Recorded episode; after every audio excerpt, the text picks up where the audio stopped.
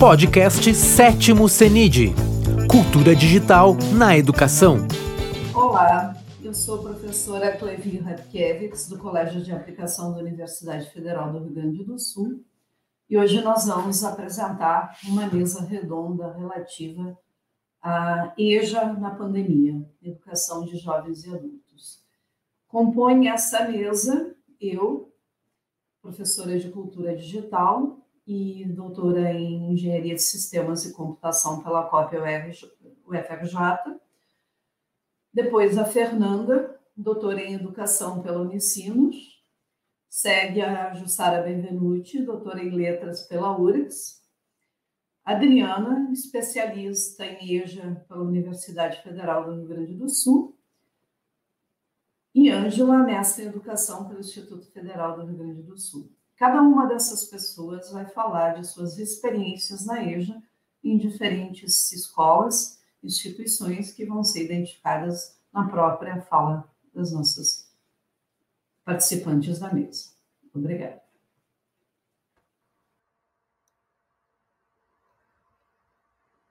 Boa tarde.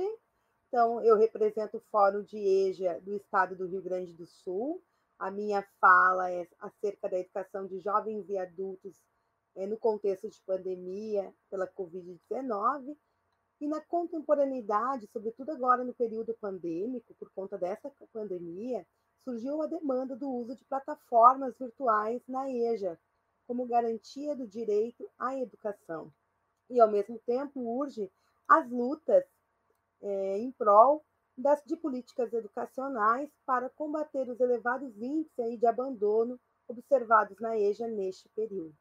Observamos os elevados índices de abandono observados na EJA né, neste período.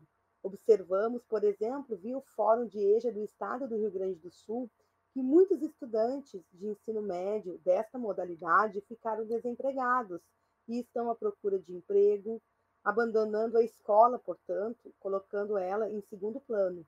Há escolas no Rio Grande do Sul que tiveram quase 100% de evasão na modalidade de jovens e, e adultos. Cabe lembrarmos que no censo demográfico de 2010, os dados revelados são assustadores.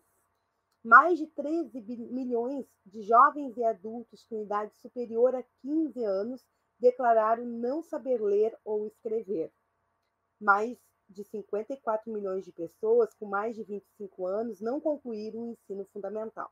Mais de 16 milhões não concluíram o ensino médio. Esses dados vocês podem observar na próxima lâmina que eu compartilho com vocês.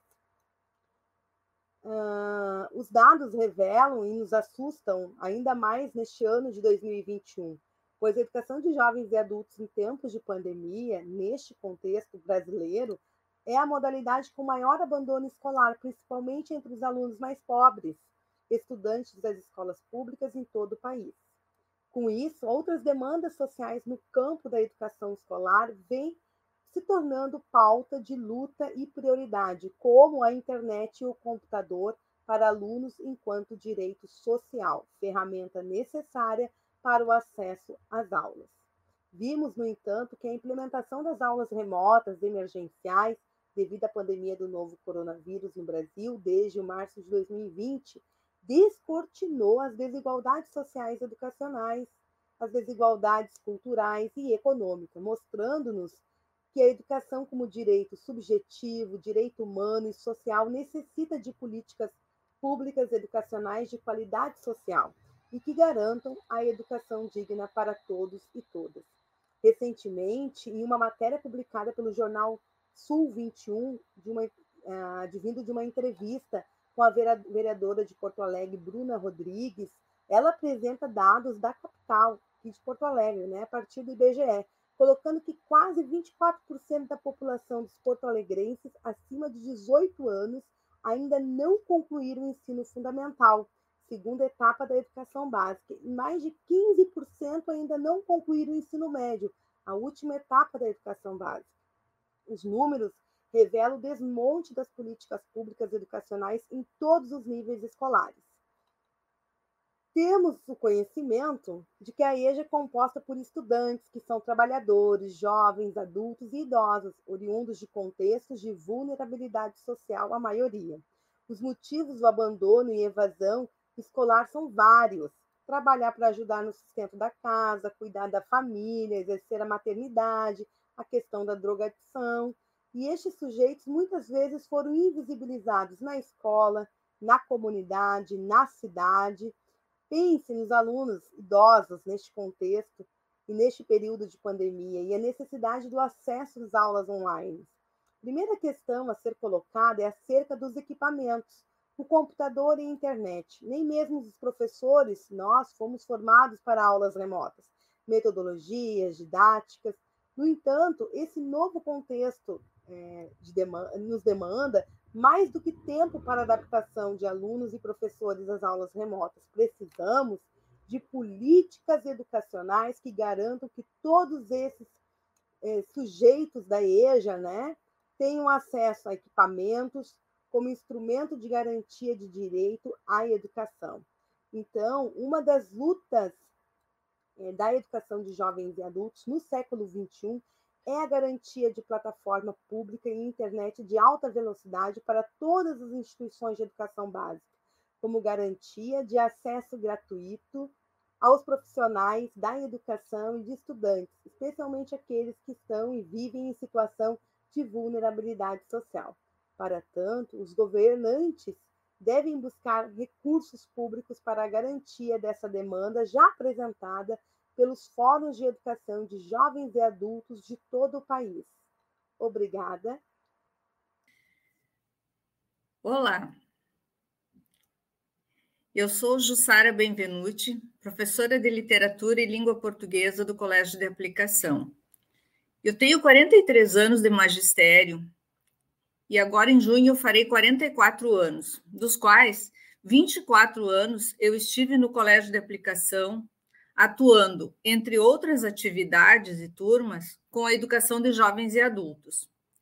Eu participei da construção de todos os projetos que o colégio criou e já ofereceu à comunidade. Foram quatro projetos diferentes que acompanharam mudanças pedagógicas, sociais e políticas. Procuro realizar sempre um trabalho interdisciplinar e trago hoje algumas experiências que vivenciamos com o ensino remoto em 2020 e agora em 2021. Próximo slide, por favor.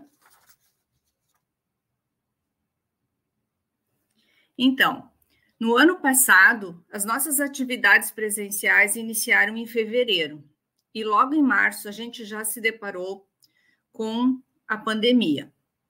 E para manter o vínculo dos alunos com o colégio, nós realizamos uma força-tarefa entre professores, os próprios colegas, com a direção, com o núcleo de atendimento aos alunos e realizamos então atividades diferenciadas. Fizemos um, também um levantamento das dificuldades de acesso que os alunos tinham para realizar as atividades. Compomos então toda uma atividade diferenciada colocamos as atividades no site do colégio e aqueles alunos que não tinham possibilidades de acessar a internet, nós disponibilizamos as atividades de forma impressa. Para dar conta, então, das atividades devolvidas, nós elaboramos uma grande planilha no Drive do Google, em que também os alunos, além dos professores, tinham acesso para ficar olhando e verificar todas as tarefas que estavam sendo feitas. Isso se deu pela necessidade de que os alunos acompanhassem o seu desenvolvimento. Como nós disponibilizamos muitos componentes curriculares para os nossos alunos, ficava difícil que eles acompanhassem as suas atividades. Para dar conta dessa nova realidade, também a escola proporcionou aos professores algumas formações durante o ano letivo. Próximo. Então, com a pandemia, houve a necessidade de uma adaptação do currículo. Como nós funcionamos à noite, nós temos cinco noites e todas as noites nós temos atividades com os alunos. Funcionamos por bloco e cada bloco tem uma noite de atividade. Então, bloco de comunicação, com as disciplinas literatura e língua portuguesa, língua espanhola, língua, língua inglesa e cultura digital, numa das noites. Na outra, bloco humanidades, com sociologia, filosofia, história e geografia. Outra noite, bloco de ciências humanas, com química, física, biologia e matemática expressão em movimento com educação física, artes visuais, matemática e teatro. E uma quinta noite em que nós temos duas disciplinas que são bem diferenciadas, que é um projeto de investigação onde os alunos recebem iniciação científica e um outro componente que são disciplinas eletivas. E em função da pandemia, essas duas disciplinas que são que recebem um, um, elemento diferenciado de atendimento, então elas não estão sendo oferecidas para que não haja sobrecarga com os alunos. Então, nesse momento, nós estamos tendo um cuidado muito especial de respeito aos alunos, como garantia de vaga para aqueles alunos que estão esperando o término da pandemia para retorno das aulas, porque preferem aulas presenciais, um cuidado muito especial também com a reprovação a seguir. Para contatos e para responder às tarefas, nós disponibilizamos todos os recursos que estivessem ao alcance dos alunos. Então, as tarefas são 2020 colocadas no site do colégio, né? Mas alguns tinham somente uh, colocado os retornos no Google Drive, outros no Facebook, outros só tinham recurso como WhatsApp, outros preferiam mandar por e-mail. Então, tudo estava sendo acessível para os alunos. Mas, em compensação, os professores tinham que ficar recebendo tarefas dos alunos por vários, vários formatos. Isso, para vocês terem uma ideia, para quem tinha, como eu e alguns outros colegas, quatro turmas do ensino fundamental e três turmas do ensino médio, imaginem organizar tudo isso vindo de tantas fontes diferentes, os trabalhos dos alunos. Então, ficou assim, uma tarefa muito difícil. Então, essa foi uma experiência terrivelmente complicada em 2020. A seguir. Então, com essa experiência de 2020, a gente precisou realmente de muito apoio entre os colegas, passamos a realizar reuniões pedagógicas semanais, tivemos conselhos de classe extraordinários durante o ano todo de 2020, em que realizamos avaliações individuais dos alunos, promovendo vários avanços dos alunos, inclusive conclusões de série durante o ano, e mantemos agora para 2021 o recurso da planilha com o lançamento das atividades realizadas. Então, nós tivemos um, um, cuidado muito especial com as presenças através dessas avaliações, dessas entregas de tarefas. E agora, para 2021, a participação, então, nesses encontros síncronos, né? que a gente está promovendo só a partir desse ano. A seguir. Eu trago aqui para vocês, para vocês verem agora, então, uns dados muito interessantes de 2020. No ensino fundamental, a gente conseguiu, então, nas quatro turmas, dos matriculados, a gente conseguiu, da turma inicial do ensino fundamental, EF3, que corresponde à pós-alfabetização, aprovar três alunos dos seis matriculados, e um foi aprovado em, em setembro, da turma EF4, um foi aprovado também em setembro, num conselho extraordinário. A turma EF5, todos permaneceram, mesmo no final do ano. E a turma EF6, nós conseguimos aprovar em setembro três alunos e três permaneceram até o final do ano. Então, esses dados nos mostram que durante o ano letivo, nos conselhos extraordinários, a gente conseguiu fazer avanço desses alunos. E no ensino médio, nós temos os dados no próximo slide. Nós fizemos também vários conselhos extraordinários, e dos 25 da turma 1, que equivale ao primeiro semestre do ensino médio, 10 foram aprovados durante o ano letivo. Nós temos quatro aprovados e seis aprovados em dezembro. No segundo ano do ensino médio, nós aprovamos 10 alunos, sendo um aprovado em agosto e nove aprovados em dezembro. E na turma que finaliza o ensino médio, nós aprovamos 12 alunos, sendo 10 aprovados em conselhos extraordinários e dois aprovados em dezembro. Isso nos mostra o esforço desses alunos durante o ano letivo e também o esforço que os professores empreenderam. Um esforço conjunto, como dá para ver. Seguir. E agora, então, as conquistas de 2021. No início das atividades desse ano, os alunos foram cadastrados na plataforma que a URGS disponibilizou, o Moodle, para que a gente pudesse realizar, então, os encontros síncronos. E eles tiveram, então, um treinamento de duas semanas antes do início das aulas. Para que tudo corra tranquilo, a gente, então, está usando o Moodle e o Meet, tanto para aulas quanto para reuniões, e para apoio dos alunos que ainda estão encontrando bastante dificuldades, nós continuamos usando o WhatsApp.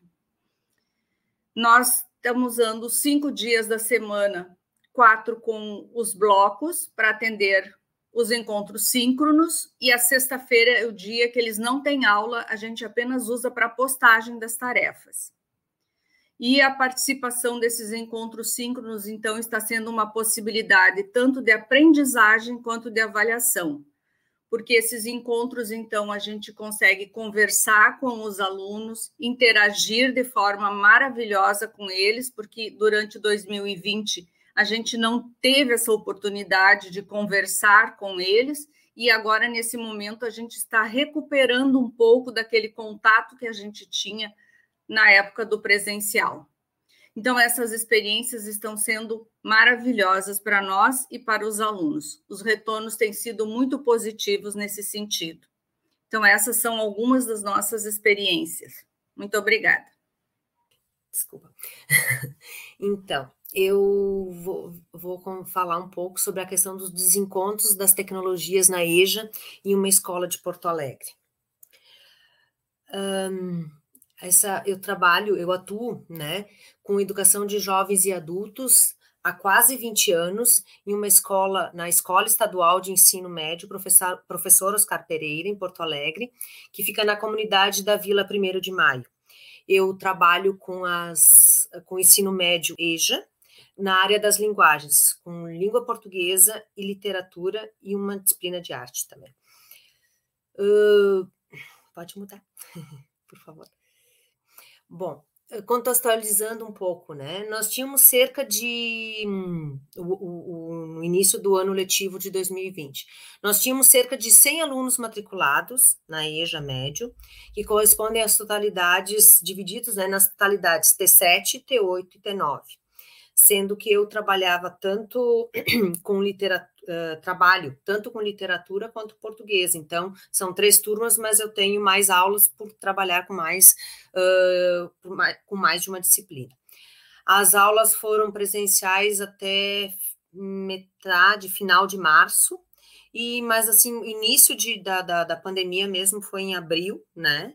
Entre março e abril ali, com com aulas uh, síncronas online, mas a gente não, não tinha muito, não conseguia, na realidade, trabalhar com essas aulas síncronas em 2020, porque na realidade as, as nossas dificuldades, né?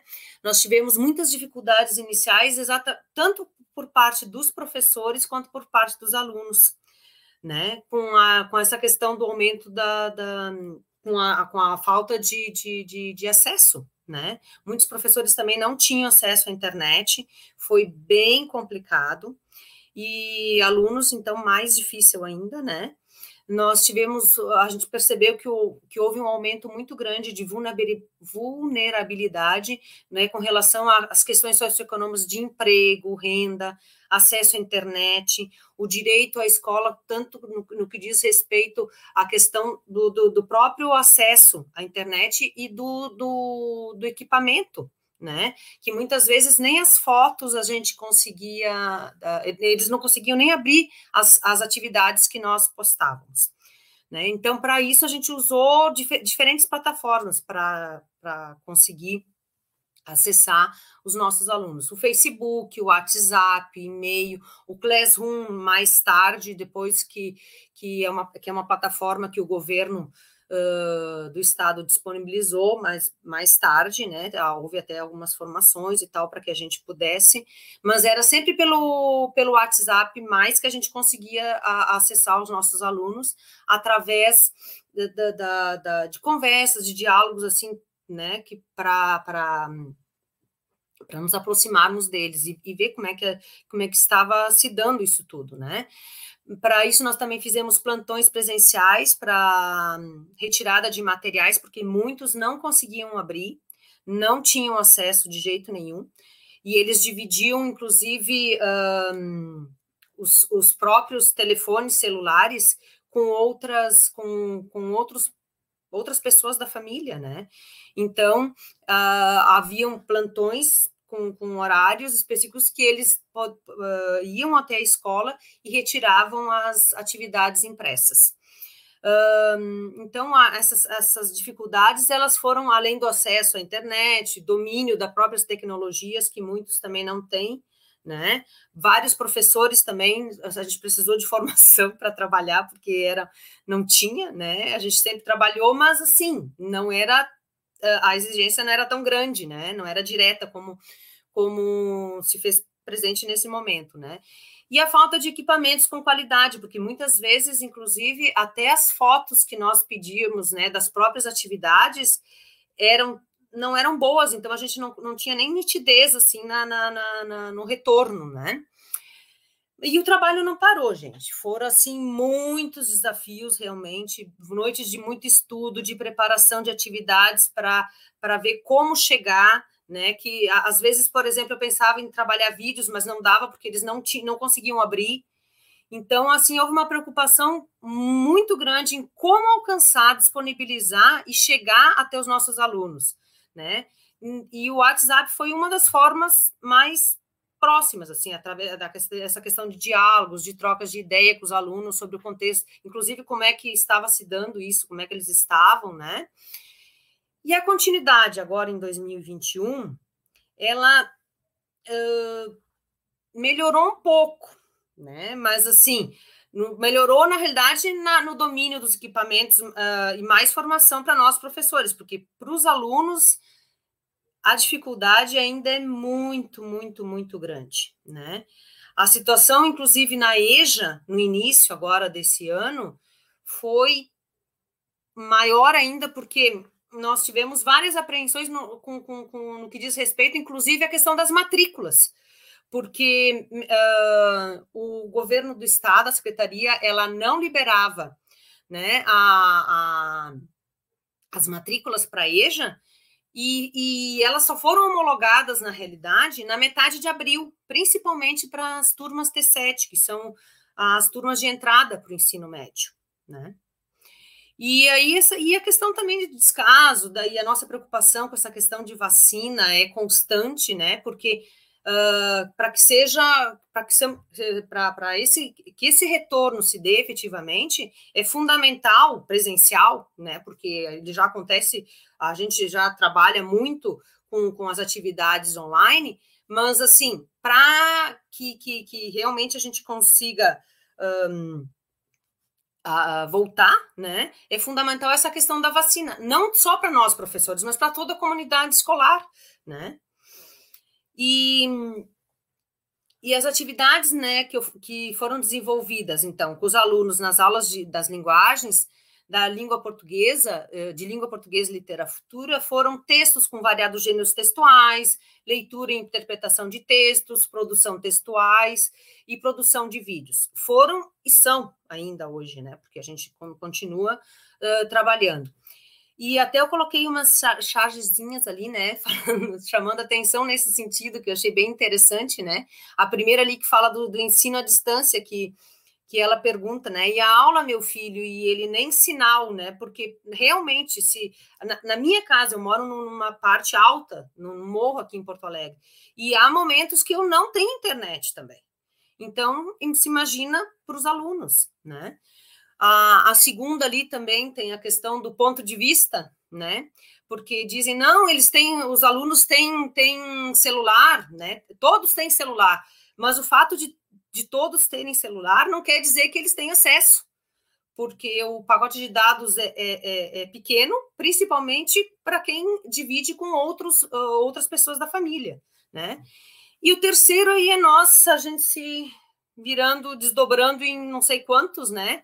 Para dar conta, porque é um, na realidade é um trabalho e uma luta permanente, né? Para que, que haja realmente acesso à educação, para uma educação realmente pública e de qualidade, e que não seja somente uma utopia, mas uma realidade, né? E eu trago também um pouco aí, porque eu, eu, eu tenho uma paixão muito grande pela literatura, e eu participei de um edital da FAC Digital do Rio Grande do RS, o ano passado eu fui contemplada com o projeto, através desse projeto que eu elaborei, Literando Mediação de Histórias para Jovens e Adultos. E, e eu, esses textos trabalhados, inclusive, que eu fiz a, a mediação ali, eles são trabalhados também em sala de aula, online ou não, né? Eles, eh, eu trabalho muito com essa questão de texto, com, com, com interpretação, e e isso eu levo, claro, né, muito para a sala de aula. E é isso, eu agradeço muito a oportunidade de estar aqui e dialogar né, um pouco com vocês, e obrigada. Olá a todos, é um prazer estar aqui com vocês, com as colegas, né, no sétimo Seminário Internacional de Cultura Digital. Obrigada pela oportunidade eu quero conversar um pouquinho com vocês e apresentar algumas estratégias que realizamos no município de Sapucaia do Sul para mobilizar a continuidade da trajetória escolar na EJA, na educação de jovens e adultos, durante a pandemia, usando tecnologias de informação e comunicação. Eu sou Ângela Maria Queiroz e trabalho já há mais de 20 anos na educação pública e na educação básica. Eu trabalho como professora e também orientadora educacional. E quero contar um pouquinho para vocês como tudo começou neste trabalho que nós desenvolvemos. Durante esse trabalho que foi desenvolvido no município, na minha trajetória que eu resgato desde quando eu era estudante, depois como profissional. Nesse percurso, eu vi muitos estudantes parando de estudar para trabalhar muito cedo. Só para ter ideia, no último censo sobre esse tópico que foi discutido em 2010 em Sapucaia do Sul, 50% da população não tinha o ensino médio. Pessoas com baixa escolaridade estão mais suscetíveis ao subdesemprego e até mesmo ao desemprego. E diante desse contexto né, da pandemia, essa situação só se, se, agravou. Isso a gente pode perceber pelos relatos das outras colegas que trouxeram dados e também de toda a dificuldade que é manter o ensino remoto, com muito esforço, tanto da comunidade, das famílias, como dos próprios educadores. Então, esse contexto me fez pensar em como eu poderia contribuir para que esses alunos não interrompessem sua trajetória escolar, que já tem um histórico de muitas rupturas. Por essa razão, projetei uma proposta de ensino para contribuir com a continuidade da trajetória escolar desses estudantes. O objetivo, então, deste trabalho foi dar visibilidade às políticas públicas de acesso e permanência na perspectiva da continuidade dos estudos após a conclusão do ensino fundamental, incentivar o interesse pela continuidade da trajetória escolar e informar os alunos sobre as formas de ingresso no ensino médio e no ensino médio integrado à educação profissional e tecnológica. Mas como atingir esses objetivos em plena pandemia? Desenvolvi, juntamente com a minha professora orientadora, do mestrado, do qual esse trabalho também faz parte, a professora Andréa Zucoloto, desenvolvemos a maleta pedagógica, que contém contos que vão tratar sobre a educação e trabalho e refletir a trajetória escolar, perguntas reflexivas e vídeos educativos. Os contos, eles foram baseados em relatos e em histórias reais desses estudantes da educação de jovens e adultos, estudantes concluintes do ensino fundamental, que relataram as suas trajetórias escolares, tanto próprias como de suas famílias. Por meio dessas histórias, espera-se fazer um espelho ficcional da realidade e, com isso, refletir sobre a trajetória escolar. O livro Caixinha de Perguntas, ele traz 100 perguntas e que no modelo remoto nós transformamos em cards digitais em arquivos JPEG. A ideia da caixinha de perguntas é fomentar a reflexão, trazendo um pouco de informação e fazendo algumas provocações. Não se espera que o aluno tenha necessariamente as respostas, mas que comece a despertar o interesse sobre o assunto. A problematização do conteúdo, segundo Freire, favorece a conscientização, e essa é a nossa proposta. Junto nesse pacote de trabalhos que foram, estratégias que foram desenvolvidas para incentivar a continuidade da trajetória escolar, criamos e elaboramos os vídeos educativos Vou para o ensino médio e agora. Os vídeos atenderam à realidade local de Sapucaí do Sul, onde eu atuo, mas eles também podem ser reutilizados em outros contextos. É um material bem abrangente. E a ideia é que ele possa orientar e informar os estudantes nesse período. Então, diante dessa realidade, a, a informação parece que fica mais distante ainda, e é necessário que a gente faça todos os recursos possíveis para que os alunos tenham acesso a essa informação. Os vídeos educativos, eles são organizados em seis episódios. O primeiro episódio vai orientar sobre o que é a educação básica brasileira, porque para muitos aqui assistindo pode ser natural esse conhecimento, mas quando você vai trabalhar lá na sala de aula, muitas vezes é desconhecido como, como está organizada essa estrutura, qual a importância de completar a educação básica. O episódio 2 vai trazer o conceito de ensino médio integrado à educação profissional e tecnológica, inclusive na modalidade de, da educação de jovens e adultos, no programa né, ProEja. O terceiro episódio vai trazer informações de como buscar essas escolas de ensino médio em redes municipais que ofertam e também na rede estadual.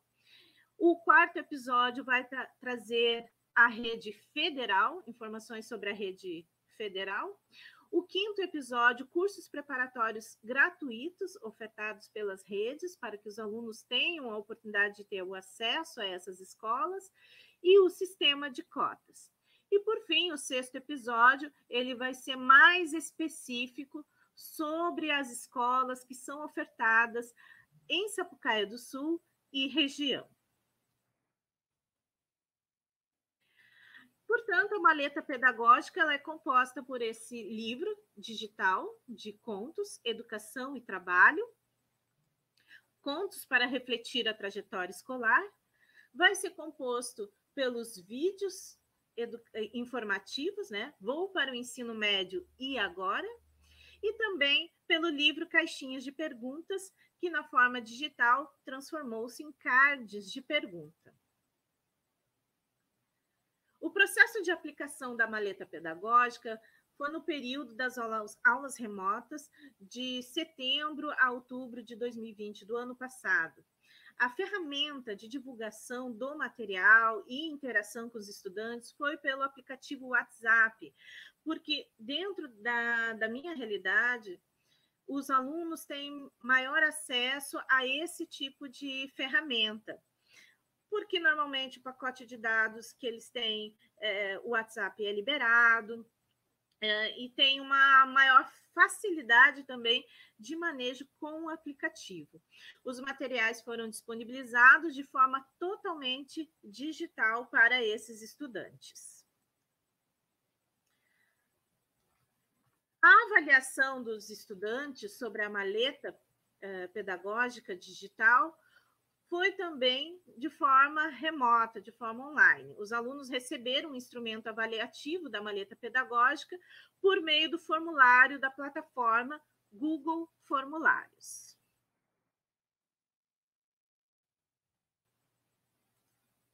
A maleta pedagógica, portanto, apresentou um resultado positivo. Somando as opções concordaram e concordaram totalmente, nós temos 100% de aprovação.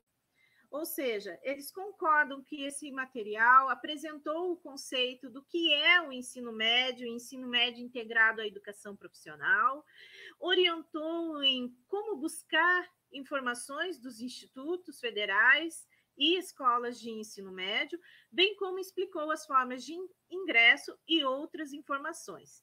E, inclusive, recomendam a maleta pedagógica para outros estudantes que concluíram ou uh, estão concluindo o ensino fundamental.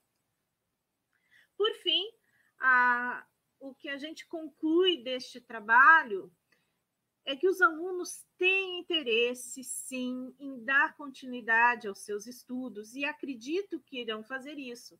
Entretanto, identificou-se que eles encontram a primeira barreira no acesso à informação sobre como fazer.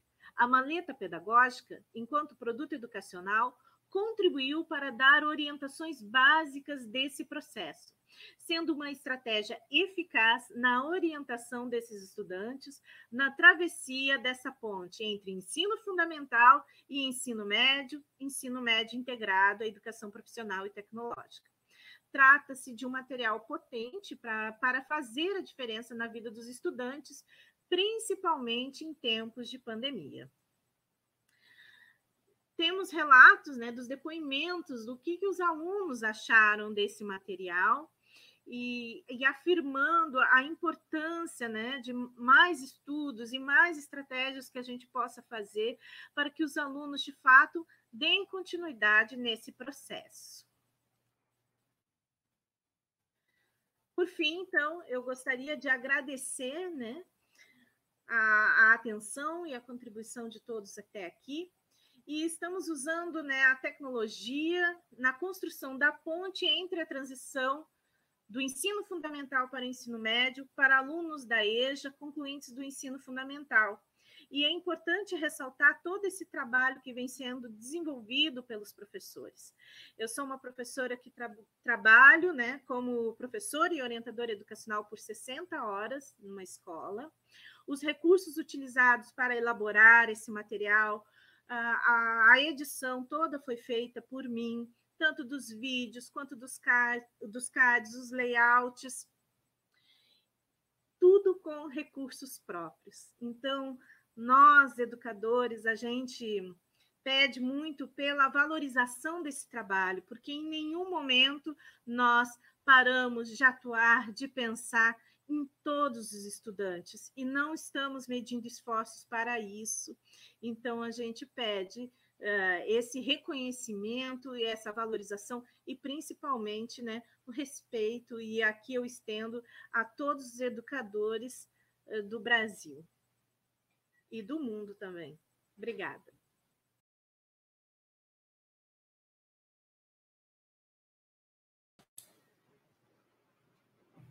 Olá, voltando aqui, então eu vou falar de duas coisas. Eu vou falar de inclusão digital e letramento digital.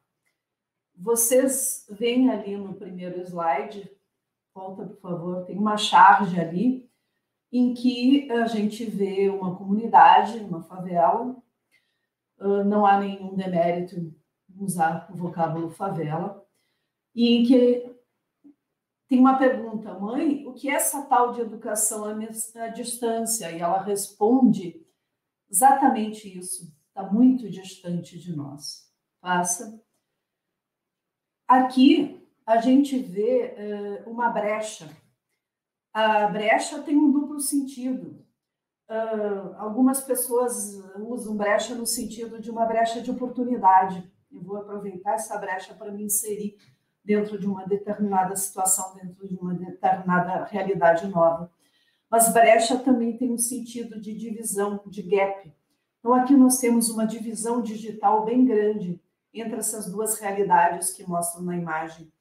E aí, em cima, eu destaquei, essa imagem está em espanhol, eu destaquei aí em português, os três elementos que a gente precisa para que alunos de todos os níveis, mas aqui focando na EJA, possam ter, fazer os seus estudos remotos, que são a infraestrutura, não é a infraestrutura do aluno, eu preciso que exista infraestrutura. Então, existem muitos lugares onde uh, empresas grandes não chegam, não querem chegar.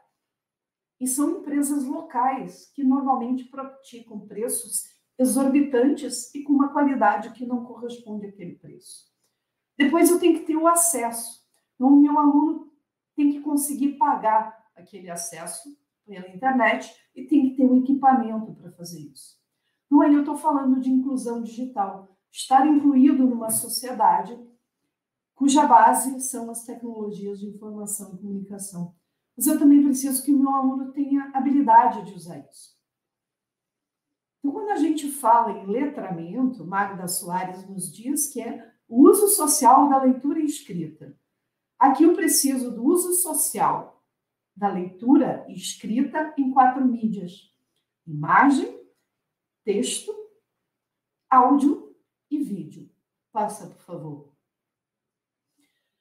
Então, veja bem, eu vou dar um dado de, do ensino fundamental do Colégio de Aplicação. Nós temos 24 alunos matriculados, temos cinco que desapareceram neste ano, a gente não conseguiu nem contato com eles, nem mandando carta.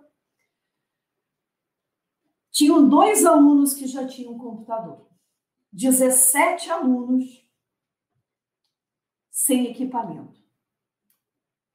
Às vezes roubando o sinal do vizinho, casas no mesmo pátio, mas sem equipamento adequado para fazer uso. Então, esse projeto de extensão que eu coordeno, voltado para mulheres na computação, que só doava computadores para mulheres da computação, estudantes do curso, estudantes de graduação, acabou focando na educação básica. Nós doamos 159 computadores de julho do ano passado, foco nos alunos do colégio de aplicação, só para os alunos do fundamental foram doados 17. Então, vou retomar: 24 alunos, cinco desaparecidos, dois já tinham computador, sendo que um deles é no trabalho, não é em casa, e 17 só estão tendo acesso por quê?